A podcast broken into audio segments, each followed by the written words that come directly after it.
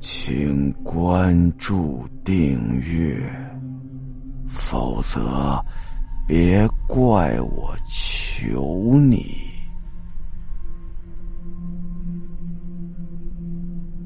烧衣服。李明啊，是一个退伍军人，身体素质非常好，在部队的时候呢，还练过几天散打。可以说呀，是一个非常阳刚的男人。后来退伍之后呢，被分配到了一个小县城里做警察，一干呢就是好几年。有那么一天接警了，说是在哪个村里头发生了什么打架斗殴的治安事件。这村里头打架斗殴啊，哎，无非就是那么点事儿，要么就是谁家占路了。要么就是为了养老了，要么就是为了房子了，要么就是为了养老和房子了，就那么点事儿。李明就开着警车呀，带着同事一块就奔着村子里去了。这刚一进村啊，李明开车的时候没有注意到，在地上有那么一件衣服，当时啊，这衣服上还有火星，显然是烧了一半没烧完呢。但是呢，李明没注意，车呀直接就从衣服上开了过去。这车刚往那衣服上一压，李明当时的心里就那么一动，有一种很奇怪的感觉，就好像有一阵烟雾啊，就钻进了车里头。这车呀摆了一下。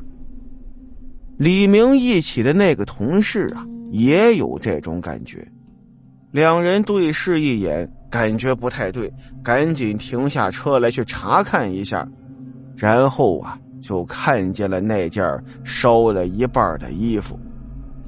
因为两人经常到村里办案，他们多少也懂一点当地的风俗。一般来说呀。谁家里要是有什么不干净的东西，或者说家里被什么不干净的东西给缠上了，请人来做法事。一般情况下，那些做法事的大师啊，都会把那些不干净的东西呀，就封在事主的衣服上，然后呢，送到马路边给烧了，就等于把那不干净的东西给他送走了。送出去之后啊，到底那东西再跟谁有缘，再附到别人身上，那就跟他们家无关了。李明下车看了看呢，因为着急去出警，又不太相信这些东西，所以也并没有在意。可是啊，李明从此之后就总是会遇到一些奇奇怪怪的事情。过了那么几天呢。阿亮呢，正好休假，就来到了海边旅游。在海里头游了一会儿泳啊，感觉有些渴了，就上了岸。他的水杯呀，就放在岸边的躺椅上。从躺椅上把水杯拿在手里，打开盖子，刚要喝呢，砰的一声，这水杯炸了，玻璃杯呀，炸了一地的玻璃碴子。李明就一愣啊，这是怎么回事呢？李明一边挠着头啊，就准备在椅子上坐下去，结果这屁股刚一沾上椅子，那椅子又裂了。这椅子呀，就是很平常的白色的，经常会在海滩出现的那种。按理说呀，他没那么脆弱，而且李明明显觉得当时自己的身体重量并没有完全移到椅子上，他怎么就裂了呢？当然呀，我说的这一系列都是发生在一瞬间。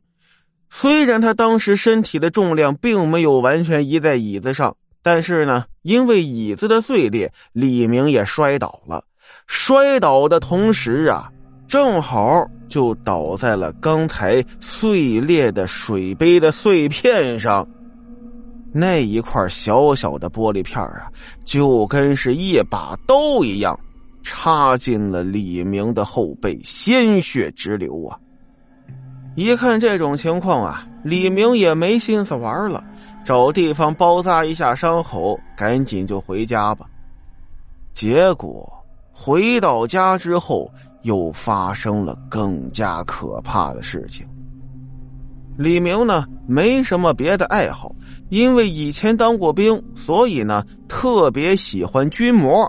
家里头呢，什么飞机的、坦克的、航空母舰的，各式各样的模型都很多。李明呢，还给喷的漆上的色非常的精致。家里头呢，还有一个专门的柜子，摆放着他各种各样的作品。